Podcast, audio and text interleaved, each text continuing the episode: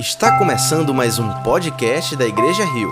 Esperamos que você seja profundamente abençoado com a mensagem de hoje.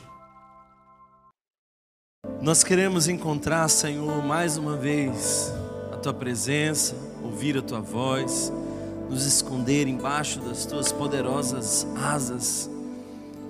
Deus, queremos achar em ti ninho para nossa alma, muitas vezes insegura Portanto, que a tua voz, Senhor, ecoe entre nós. Que teu Espírito Santo se faça presente e fique à vontade em nosso meio. Perdoa aquilo que fomos. Corrige aquilo que somos. Dirige aquilo que seremos. Nós nos colocamos diante de Ti. Carentes estamos, Senhor, de ouvir a tua palavra. Portanto, que ela seja como uma semente fértil, brotando a cem por um no terreno fértil do nosso coração. Esse é o desejo mais sincero meu e dessa comunidade que se une em volta da tua palavra. Seja assim para a glória do teu santo nome. Amém.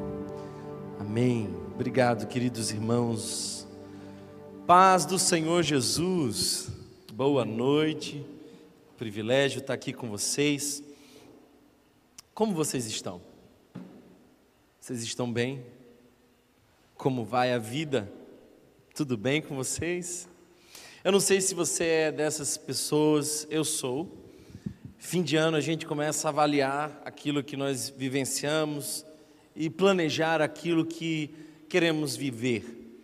E frequentemente, quando a gente analisa os nossos planos, nós nos frustramos com umas coisas que nós prometemos para nós mesmos em janeiro e vamos prometer novamente no próximo janeiro.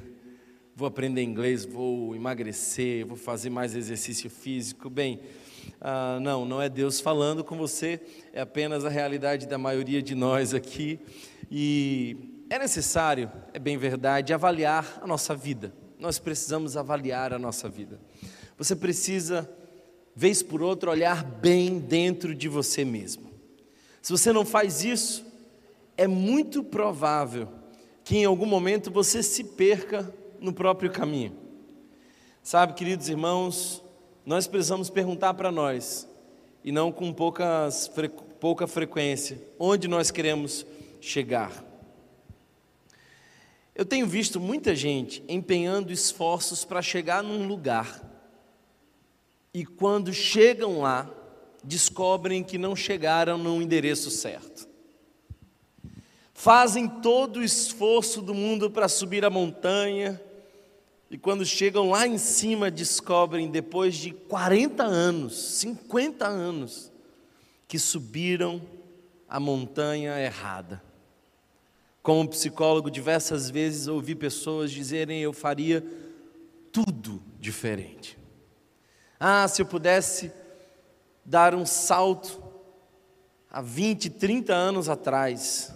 Pessoas que não avaliam a própria vida estão muitas vezes condenadas a lamentar a tragédia de sua existência não pensada. Uma das ilustrações que mais me marcou nos últimos anos foi a seguinte ilustração: um homem descobriu que estava sendo vendido um terreno a um preço muito acessível. E quando ele chegou lá para negociar, qual não foi a surpresa dele ao descobrir que ele não precisaria pagar pelo terreno? E que tudo que ele conseguisse percorrer ao longo daquele dia seria dele. E ele começa a fazer aquela longa jornada apressado, e ele vai vendo os campos verdes, ele vai vendo alguns lagos, umas paisagens belíssimas. Já passava do meio-dia e ele continua avançando, duas e três da tarde. Ele lembra que tem que voltar, volta correndo exausto. E tudo que ele precisava era cruzar a linha de chegada, onde todas as pessoas ali estavam esperando por ele. O fato é que ele foi tão longe porque queria sempre mais e mais e mais, que, quando avistou a linha de chegada, de tão exausto, caiu morto e nunca desfrutou daquilo que lhe era possível. E ele representa muitos de nós que não pensamos na nossa vida, que vamos vivendo como alguém que comprou um projeto de vida pronto. E nós fomos muitas vezes domesticados por esses projetos de vida que não satisfazem. Eu não sei do quanto um homem precisa para viver, mas para morrer ele só precisa de uma cova pequena. Eu quero ler com vocês a avaliação de um homem, talvez depois de Jesus, o mais influente, mais relevante homem que já existiu. Influenciou não só a sua geração, mas há mais de dois mil anos a igreja se apoia nos seus escritos. O apóstolo Paulo escreve, eu quero expor esse texto com vocês, a segunda carta ao jovem Timóteo, um jovem pastor, e eu não sei se você lembra, mas a segunda carta ao jovem Timóteo foi a última carta que o apóstolo Paulo escreveu. E eu quero que você vá agora ao capítulo 4, verso 6 em diante. Nós vamos ler aqui um texto que muitas vezes é colocado em funerais mas esse não é um texto de morte, esse é um texto de avaliação de vida. E eu quero que você perceba aqui quão precioso esse texto é para nós hoje. Então vá ao capítulo 4, verso 6. Vamos ler juntos. Eu já estou sendo derramado como uma oferta de bebida. Está próximo o tempo da minha partida. Combati o bom combate terminei a corrida, guardei a fé. Agora me está reservada a coroa da justiça, que o Senhor, justo juiz, me dará naquele dia. E não somente a mim, mas também a todos os que amam a sua vinda.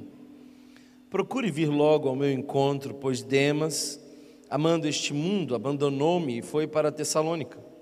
Crescente foi para Galácia e Tito para Dalmácia. Só Lucas está comigo. Traga Marcos com você, porque ele me é útil para o ministério. Enviei Tíquico a Éfeso. Quando você vier, traga a capa que deixei na casa de Carpo, em Troade, e os meus livros, especialmente os pergaminhos. Alexandre, o ferreiro, causou-me muitos males o Senhor lhe dará a retribuição pelo que fez. Previna-se contra ele, porque se opôs fortemente às nossas palavras. Na minha primeira defesa, ninguém apareceu para me apoiar. Todos me abandonaram. Que isso não lhe seja cobrado. Mas o Senhor permaneceu ao meu lado e me deu forças para que por mim a mensagem fosse plenamente proclamada e todos os gentios a ouvissem. E eu fui libertado da boca do leão. O Senhor me livrará de toda obra maligna e me levará a salvo para o seu reino celestial. A Ele seja glória para todos sempre. Amém. Amém. Eis aí a avaliação de um homem cheio do Espírito Santo, conhecedor do Evangelho, íntimo de Jesus, influente na igreja e ao mesmo tempo pobre, velho e solitário. Paulo, sem dúvida, foi o maior líder da igreja de Cristo. Sem dúvida, o maior teólogo e o maior missionário que nós temos registro. E aqui é um texto onde ele está caminhando em direção ao martírio. Apesar de ter sido muito influente, não foi um homem rico, não foi poderoso pelas suas finanças, não tinha uma descendência, ou pelo menos nós não sabemos, e não há nenhum registro claro de que ele tivesse aí uma descendência, filhos, não tinha herança para deixar para ninguém, não tinha nenhuma riqueza. Como é que esse homem se sente? Amargurado? Frustrado? Não. Realizado. É assim que ele se sente. Sabe, queridos irmãos, o verso 9, e eu quero que você mais uma vez observe, o verso 9 fala do drama da solidão. Olha só o que ele diz: procure vir logo ao meu encontro. Quem faz esse pedido sofre de solidão. E a solidão é uma dor terrível, um dos maiores castigos para a alma, solidão. Recentemente, um irmão de nossa comunidade falou das dores profundas que ele sente agora que ele perdeu a sua companheira, que esteve com ele, testemunhando sua existência por mais de 50 anos. Paulo estava dizendo assim: venham logo ter comigo solidão.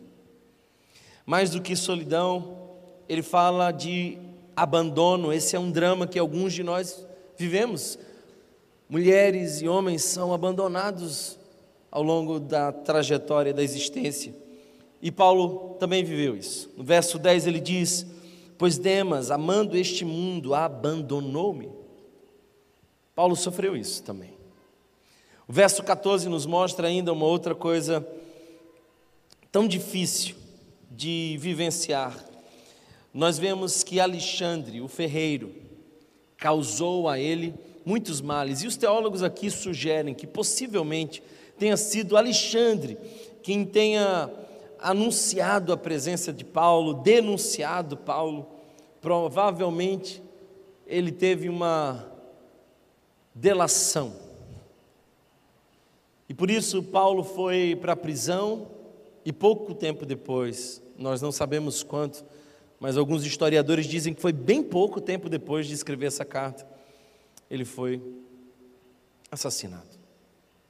Além disso, nós olhamos que ele tinha algumas carências básicas, privações. Ele diz: quando você vier, traga a capa que deixei na casa de Carpo e ele pede isso porque provavelmente estava passando por frio. Ele também está privado de suas leituras. E mais do que isso, no verso 16 nós temos uma das coisas mais difíceis de lidar. Na minha primeira defesa, ninguém apareceu para me apoiar, diz Paulo. O que é isso? É o drama da ingratidão. Você já passou por isso? investir na vida de alguém, cuidar de alguém, dar suporte a alguém e o que você recebe em troca, ingratidão. Mas esse homem não é um homem amargo. Esse é um homem que faz uma tremenda avaliação da sua própria vida. Sabe, queridos irmãos, eu penso que nós estamos buscando um sucesso que nos disseram existir e nós estamos correndo atrás do vento. Os pesquisadores da psicologia dizem que hoje não existe mais uma crise aos 40 como antes, uma crise existencial, uma crise de propósito, reflexões mais profundas brotam nessa idade. Não mais, não mais. Agora nós temos duas grandes crises. A primeira aos 30 e depois aos 50. Mas ambas as crises procuram realização. Realização. E eu penso que na nossa sociedade há um peso de ser realizado. Eu não sei se você já percebeu isso. De algumas décadas para cá, e não é muito antigo, alguns começaram a buscar realização no trabalho. Então a gente quer fazer aquilo que nos realiza há mais de dois mil anos, eu diria há mais de cinco mil, quem sabe, não era assim. Ah, os nossos bisavós não escolhiam a profissão para realizar a eles mesmos. Escolhia porque era o que se abria como possibilidade diante da vida, e dali por diante eles seguiam, e seguiam felizes, não porque queriam se realizar, mas porque queriam propósito. Paulo não escolheu o seu caminho para se realizar, ele era realizado porque cumpria o seu propósito. Talvez essa seja a razão pelas quais adolescentes e cada vez mais procuram psicólogos e trocam de curso após curso, fazem um vestibular, porque eles estão buscando algo que eles não encontram facilmente. Essa geração parece que nasceu com o direito de ser feliz, mas a felicidade é, na verdade, fruto da maturidade, e a maturidade nos permite encontrar propósito mesmo nas coisas difíceis. Talvez essa seja a razão pela qual tantos casamentos se desfazem facilmente. Ah, eu não sou mais feliz. Ah, não sinto mais nada. Essa, essa geração não conhece o que é estar satisfeito por ter encontrado um propósito. Thomas, você gosta de tudo que você faz no ministério pastoral? Não. Não preciso pensar muito para te responder isso. Tem coisas no ministério que são extremamente desgastantes, dolorosas, mas eu tenho um profundo senso de propósito. E não me agrada tudo que eu faço, mas eu sei que vai me agradar profundamente um dia, quando o meu Senhor olhar para mim e disser: servo bom e fiel. Paulo, nesse texto, faz uma avaliação 360. Ele faz uma avaliação do passado, do presente e do futuro. Ele olha para essas três direções, ele olha para aquilo que ele está experimentando, para aquilo que ele viveu lá atrás e para aquilo que lhe aguarda no futuro. E eu quero que você acompanhe comigo essa avaliação. Primeiro, ele avalia o seu presente, verso 6. Olha comigo o verso 6 que diz assim: Eu já estou sendo derramado como uma oferta de bebida. E eu não sei se você percebeu, queridos irmãos, mas essa é uma, uma fala de alguém que está em ato de adoração. É a conclusão de um processo de adoração. No Antigo Testamento isso era muito comum. Em alguns momentos específicos se derramava óleo como oferta de libação. E ele se vê dessa forma, ele está dizendo assim: no meu presente, eu me ofereço como ato de adoração. Ele se via se entregando a Deus dessa forma. E eu espero muito que você, tal qual Paulo, possa olhar para si e dizer: Eu sou um altar ambulante. Eu estou sendo derramado como oferta em adoração. Não como um ser quase neurótico, buscando a realização de si mesmo, mas alguém que tem muito propósito e sabe o que está acontecendo. Eu estou sendo ofertado como ato de adoração. É interessante que o texto continua dizendo assim: Está próximo o tempo da minha partida. E essa palavra no grego, partida, é uma palavra muito interessante. Primeiro, a, palavra grega que é aqui usada, ela tem pelo menos três contextos. O primeiro contexto é quando alguém tira o fardo de uma outra pessoa. Então, essa palavra se aplica a alguém que já perdeu o fardo. Segundo contexto, é quando alguém afrouxa as cordas de uma barraca ou desmonta alguma coisa porque não é permanente, é transitório. Ou quando alguém desamarra um bote, um barco, desancora ele para que ele siga seu rumo. Paulo se vê assim.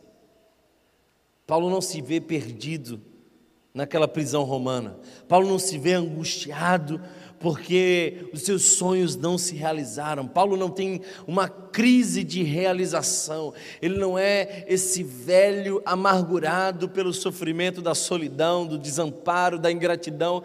Ele sabe para onde está indo. Ele sai, ele sabe como vive. Ele está em constante ato de adoração. Essa talvez seja a forma como nós podemos enxergar Paulo, um sacrifício vivo, puro, santo, agradável a Deus. E essas são as palavras dele mesmo quando escreve a carta aos Romanos, no capítulo 12. Paulo é um sacrifício vivo.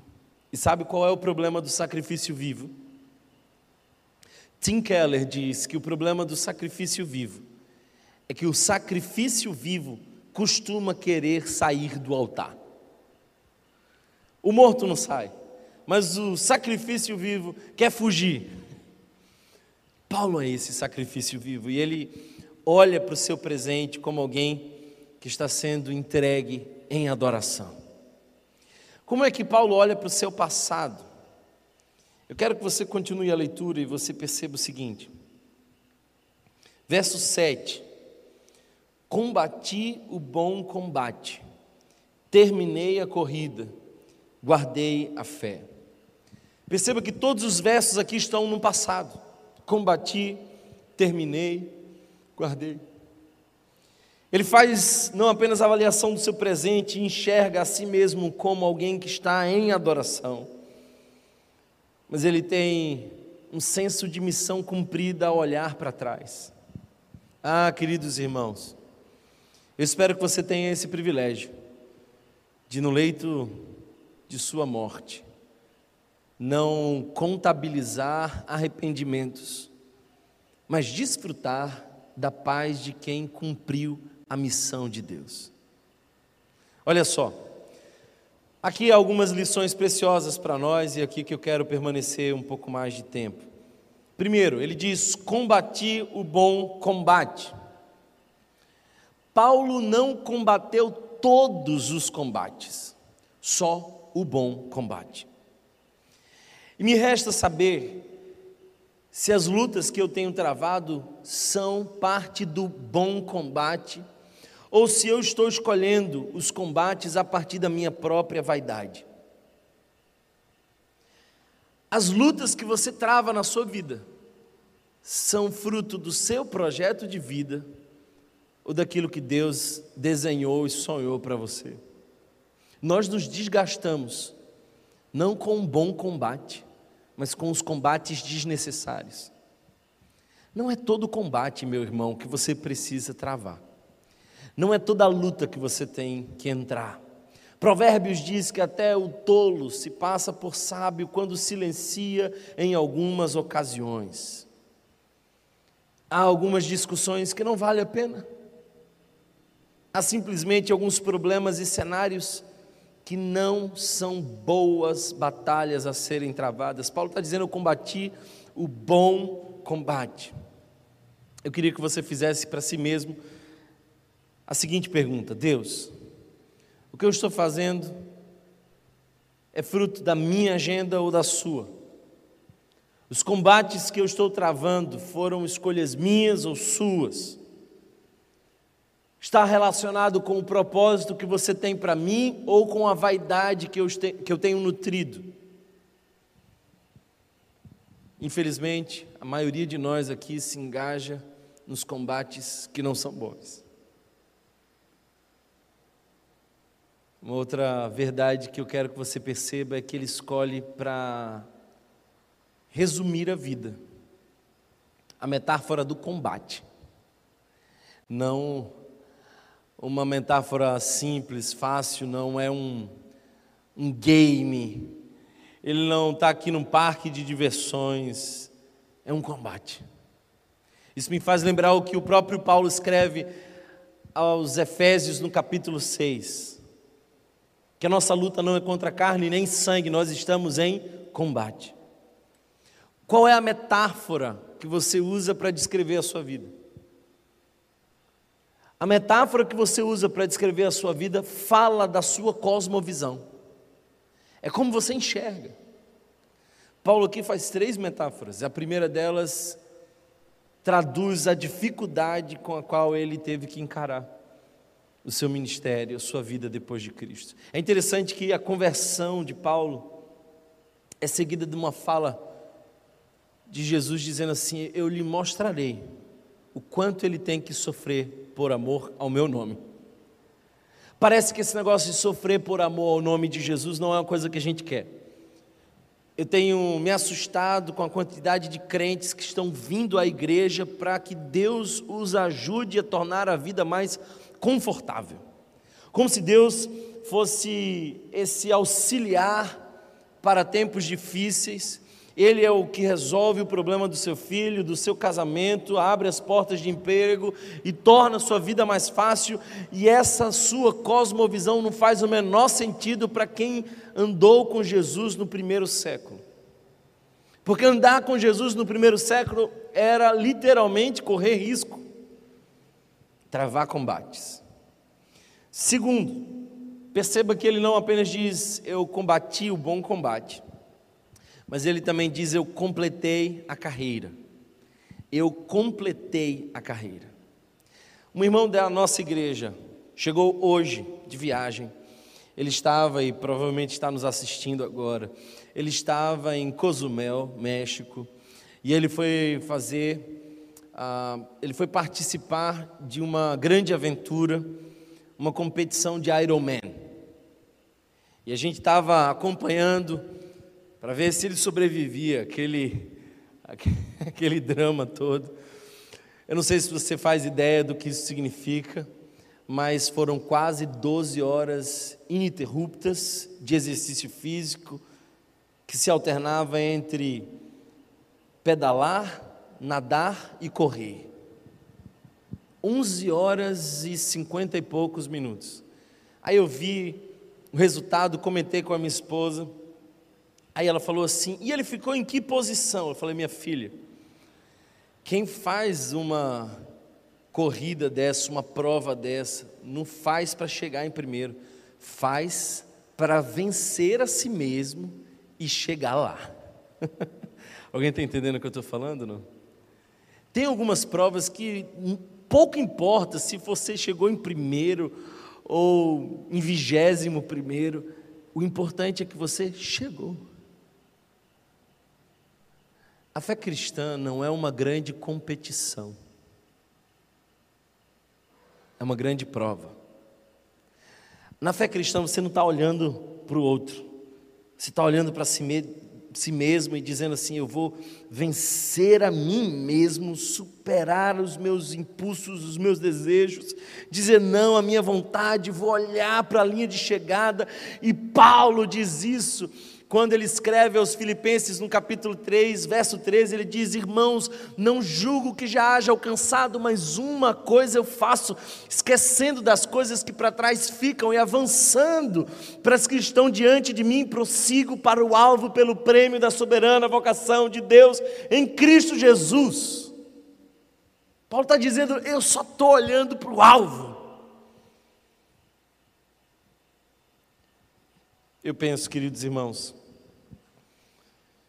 que a gente precisa entender o caráter da caminhada cristã. A caminhada cristã não é uma corrida de 100 metros, é uma longa maratona. E há uma enorme diferença.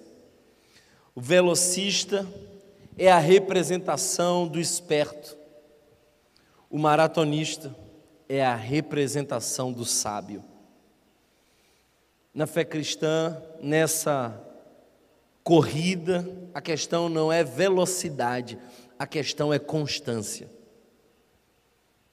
Tem pastores que ficam olhando um para o outro e comparando o ministério de um com o outro. Ah, essa é a coisa mais ridícula que se pode fazer. A gente fica fazendo duelos de vaidade. Eu só quero, daqui a 40 anos, ainda abrir a Bíblia e pregar com fé e paixão, como faço hoje.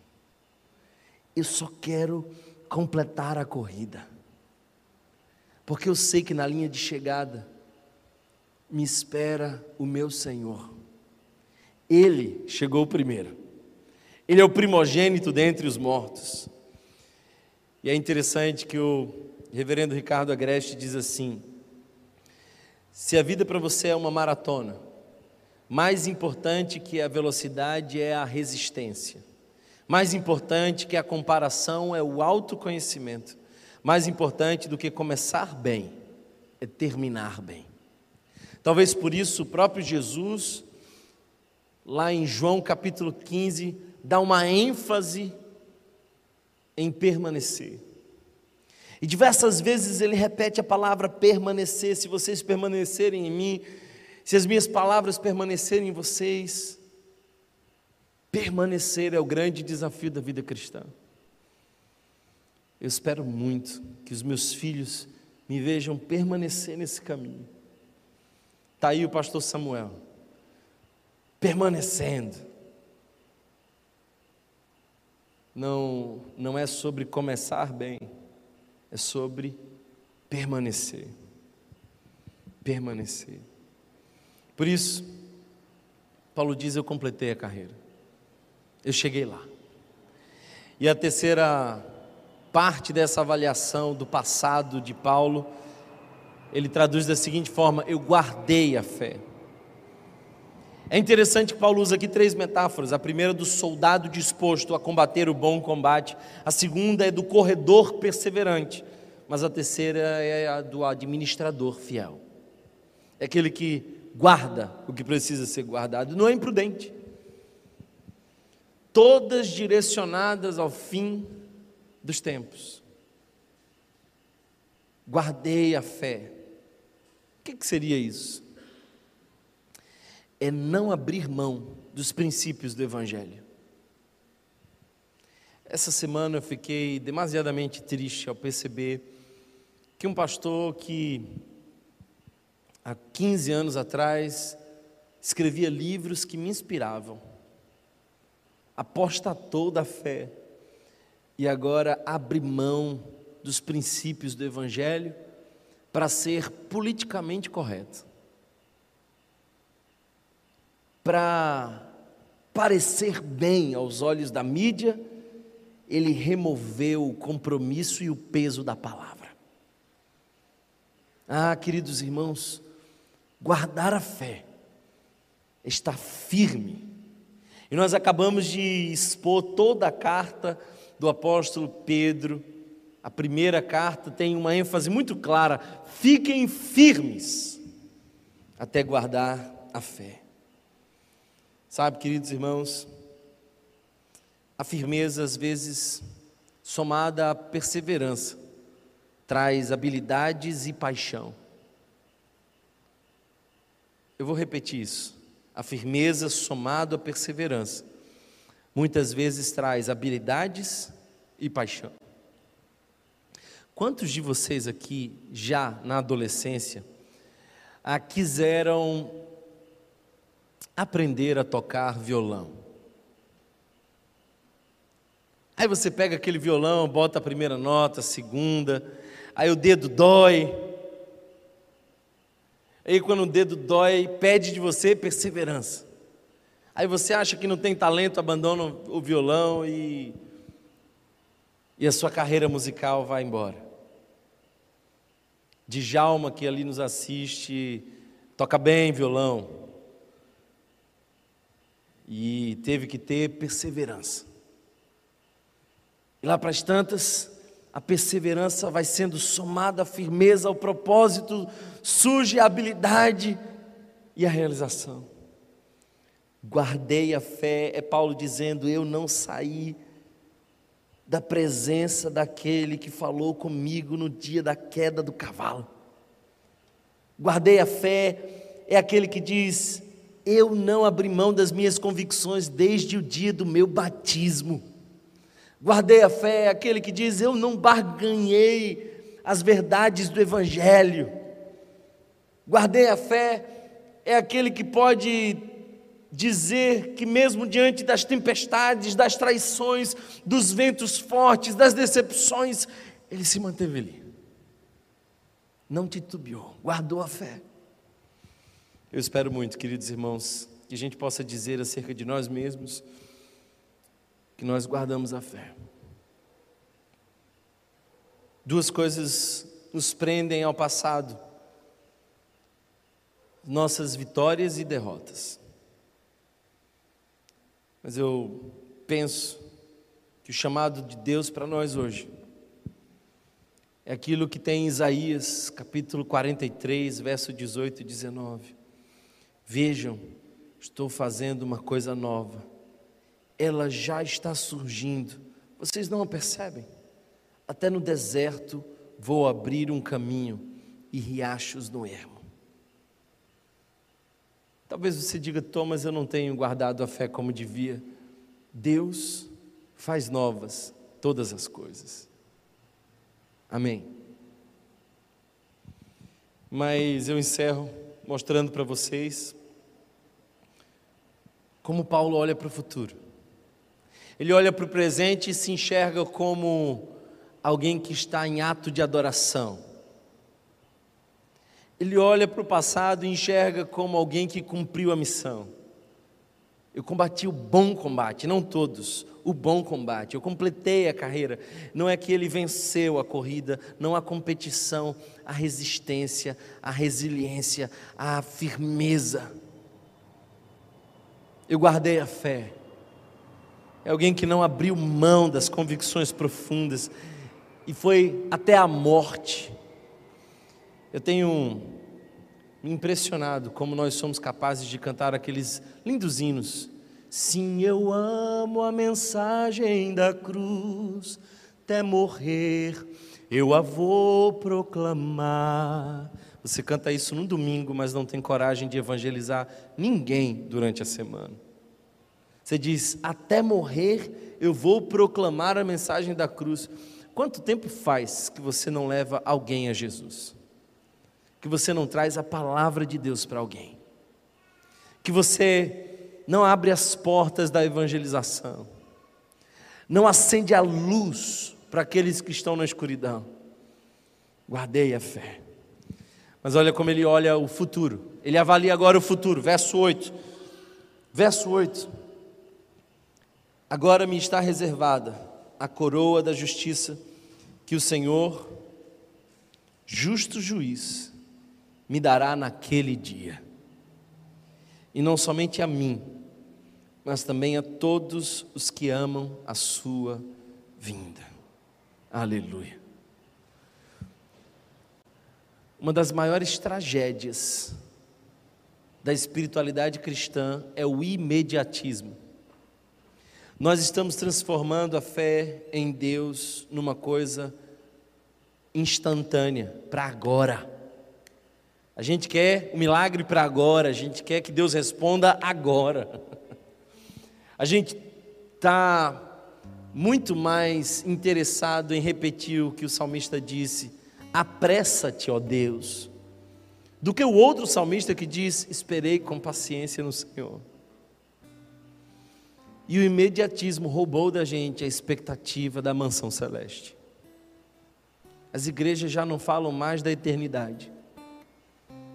Os irmãos já não sabem mais o significado da palavra maranata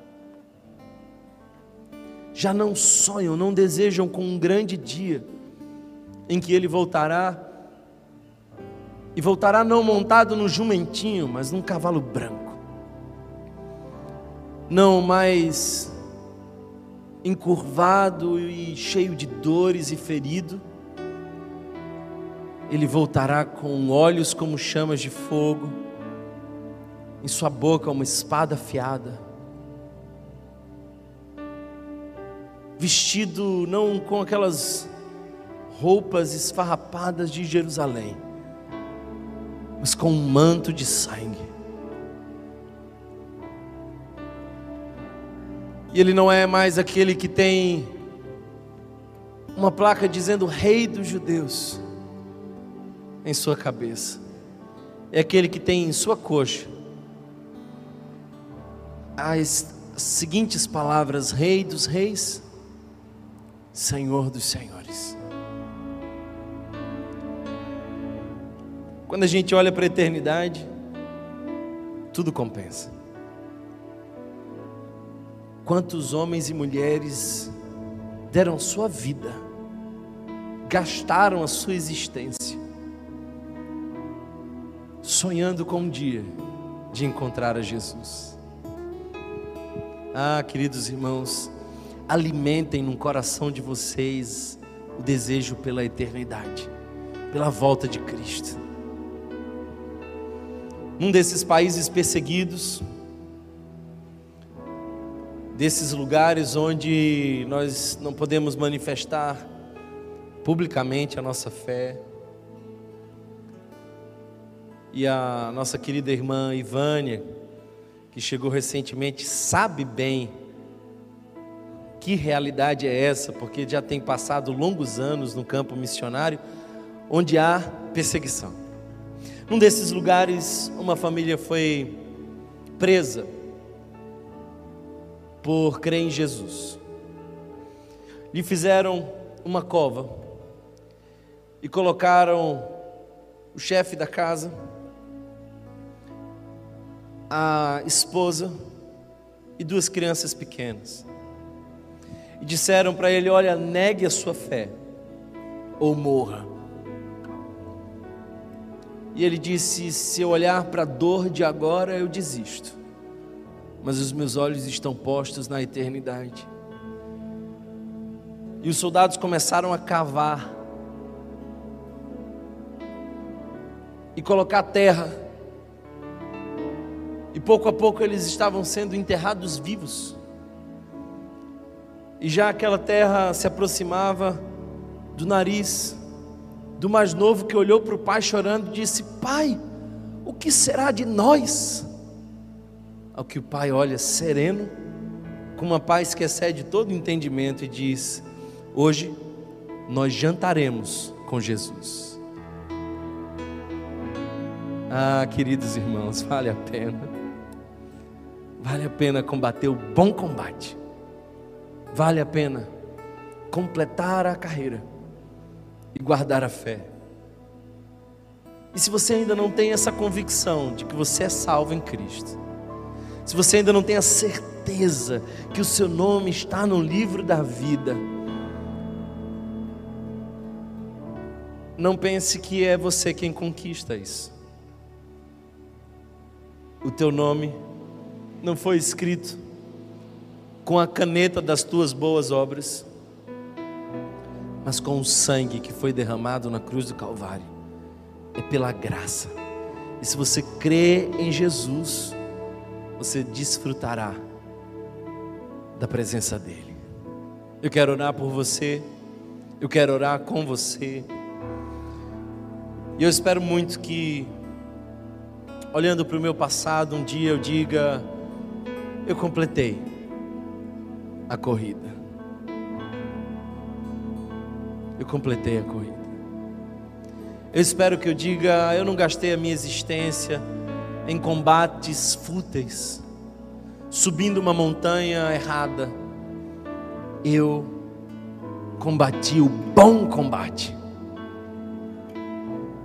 E se amanhã for meu último dia, que se diga acerca de mim que eu guardei a fé.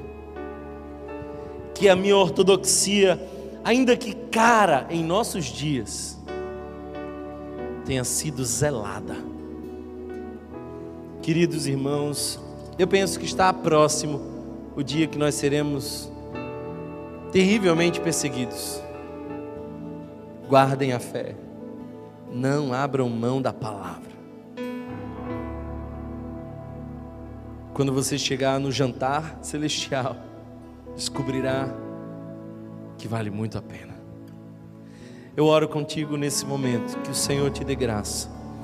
Pai, Livra-nos de ter um projeto ganancioso de vida. Livra-nos de correr para ter mais e ter mais e nunca desfrutar disso.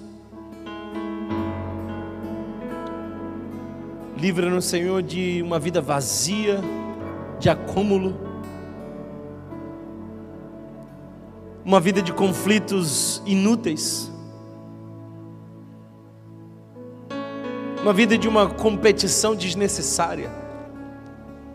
Ah, Deus, ajuda para que o teu povo trave as batalhas que tu nos dá. Que olhando para o alvo nós venhamos a completar a carreira, sem jamais barganhar a fé. A gente não precisa de aprovação, reconhecimento, aplausos, incentivo do mundo. A gente não precisa ser reconhecido, Senhor, aos olhos do mundo. Nós queremos ser achados fiéis diante de Ti. E é esse um bom momento para recalcular a rota, bem como um GPS que encontra um novo caminho para nos levar para o destino. Sempre que nós insistimos em passar adiante e errar o caminho, há uma voz que diz recalculando rota. Essa é a voz do Espírito Santo em nós, dizendo é tempo de recalcular a rota. Nós não queremos passar a nossa vida diante de um espelho, cultivando um corpo que perecerá. Nós não queremos passar a nossa vida juntando dinheiro num banco para que um dia seja doado para alguém. Nós queremos acumular tesouros no céu, completar a carreira, guardar a fé, travar o bom combate. E a olhar para o futuro, ah, para o futuro. Digamos como disse Paulo: agora me está reservada a coroa da justiça, que o Senhor, justo juiz, me dará naquele dia. E não somente a mim, mas também a todos os que amam a sua vinda. Nós amamos a tua vinda, Senhor Jesus. Anima-nos, nos dá a tua paz, fica conosco. Amém. Se você foi abençoado por essa mensagem, compartilhe com alguém, para que de pessoa em pessoa alcancemos a cidade inteira.